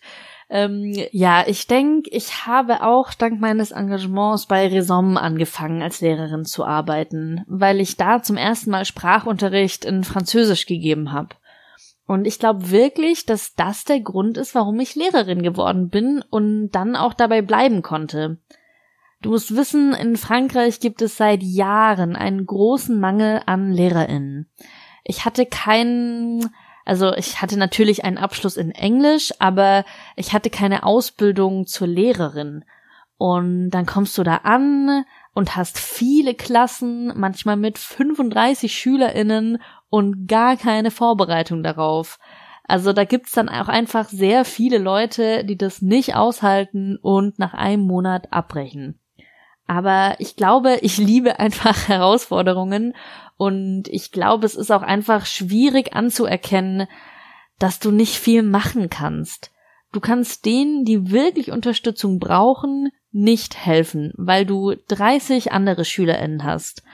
Und ich würde sagen, unterrichten ist der Job, der als allererstes dir ganz viel beibringt. Über das Leben, über Worte, ja. Ja, tatsächlich, um Lehrerin zu werden in Frankreich, musst du französisch oder europäisch sein. Nur so kannst du ein Funktionär werden, also eine Beamtin. Und dann hast du den Job dein Leben lang, ein gutes Gehalt und alles, was dazugehört. Ich habe mich dann also um die Staatsangehörigkeit beworben, weil ich Lehrerin werden wollte. Und sie haben meine Bewerbung dann abgewiesen mit der Begründung, dass ich keinen permanenten Job habe. Und das ist wirklich, ähm, ja, äh, lass mich die richtigen Worte dafür finden. Das, also, ich wusste halt sofort, dass sie sich meine Bewerbung nicht mal angeschaut haben.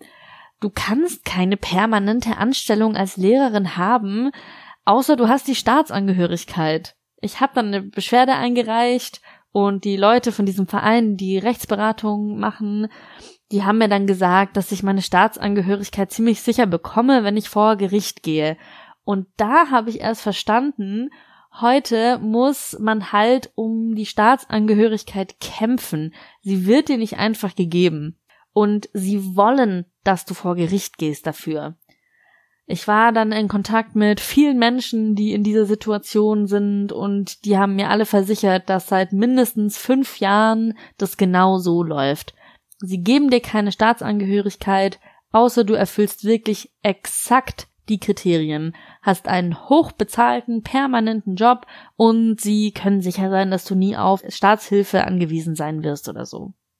Und dabei ist ihnen wirklich total egal, ob ich schon die Nichte und den Neffen von Macron unterrichtet habe oder ob ich immer wieder gefragt werde, mindestens drei bis fünf Kurse an der Sorbonne zu geben, an einer der wichtigsten Unis in Frankreich. Es ist ihnen einfach egal. Es ist ihnen egal, ob du einen super wichtigen Job machst. Das ist nicht ihre Mission. Coming back to the place here in, in Kommen wir zurück zu dem Ort hier. Ich meine, hier arbeiten wir mit People on the Move. Sie kommen an viele Orte, sie bekommen auch viel solidarische Unterstützung auf dem Weg. Also ich meine, wir können nur so viel tun, ihnen was zu essen kochen, sie zum Bus bringen, aber immerhin. Aber wenn du diese Unterstützungsarbeit machst, siehst du in der Regel nur diesen sehr kurzen Ausschnitt der Flucht und auch als du in Paris unterstützt hast beim Ankommen. Es ist immer nur ein kleines Stück des langen Weges, das du siehst. Es kann ein großes Hilflosigkeitsgefühl machen angesichts dieses riesigen Gegners des Nationalstaats. Was gibt dir da Hoffnung weiterzumachen? I think that I'm somebody who always look for the positive, but ich glaube, ich bin eine Person, die immer auf das Positive schaut. Also ich glaube ehrlich, dass Dinge manchmal einen Tiefpunkt erreichen müssen, um besser zu werden. Und ich glaube, wir sind an diesem Punkt, zumindest wenn wir über die Migrationssituation sprechen. Aber ich denke auch, es kommt immer auf dich an. Wenn du das Gute in einer Situation sehen willst, wirst du es immer finden. Und wenn du dich auf das Negative fokussierst, wirst du nicht sehen, dass auch viel Gutes darin steckt. Der Anfang deiner Frage ist wichtig für mich, weil ich weiß, dass ich wirklich nicht das gleiche durchgemacht habe wie die Menschen, die jetzt migrieren. Ich bin mit einem Studentenvisum gekommen. Ich war sehr privilegiert in meiner Art, nach Frankreich zu kommen. Aber ich habe in meiner Kindheit und Jugend im Libanon viele gefährliche Situationen erlebt. Und ich habe das Gefühl, sie können ihre Bedeutung verlieren, wenn du sie tatsächlich durchlebst zum Beispiel einen Krieg zu erleben oder einen schwierigen Weg von einem Land ins andere. Es fühlt sich für mich anders an als für eine Person, die das nicht durchgemacht hat.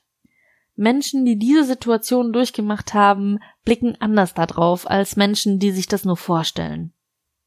So it's also like not to, I don't know, look at people on the move only in a way. Also du meinst, es ist wichtig, people on the move nicht nur zu bemitleiden, weil sie so viel durchgemacht haben, sondern auch zu sehen, na klar, es sind richtig schlimme Situationen, aber wir können auch so viel von Menschen lernen, die das eben durchgemacht haben. Wir haben uns ja in der SAT getroffen auf dem Transporter Camp, wo die Underground Railroad Europe, wenn wir es so nennen wollen jetzt, das Netzwerk von Menschen und Gruppen, das People on the Move unterstützt, zusammengekommen ist. Lumi und ich haben dich da getroffen und du warst so begeistert und hast erzählt, dass das erste Mal, dass du auf dem Transporter-Camp warst, wirklich sehr viel für dich verändert hat. Bezogen eben auf die Frage, was uns Hoffnung gibt, vielleicht kannst du sagen, wie das für dich war, als du das erste Mal auf dem Camp warst? When I went for the first time, I really remember that it was so so empowering for me to understand that there are a lot of people doing the same. Als ich das erste Mal da war, da erinnere ich mich, das war einfach so, so empowernd für mich zu sehen, dass es im Rest der Welt auch eine Menge Leute gibt, die die gleiche Arbeit machen wie ich in Paris. Das war für mich der Anfang, um ein Netzwerk zu schaffen und es hat mir gezeigt, dass tatsächlich jeder kleine Schritt, den wir machen, super wichtig ist, weil viele andere Menschen das auch machen, nur woanders. Und ich denke, das hat mir sogar geholfen, aus meiner ersten Depression rauszukommen. Also ja, ich, ich benutze jetzt das Wort, ich war nicht diagnostiziert oder so. Aber genau, ich habe einfach realisiert, dass ich nicht alleine bin.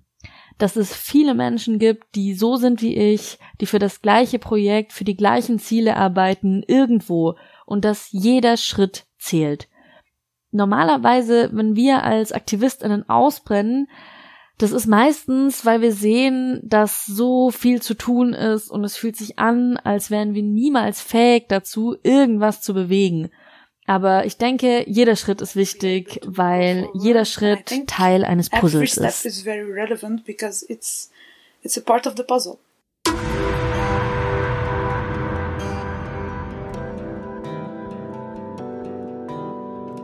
Sie befinden sich im Gefahrenbereich der Abraumkante.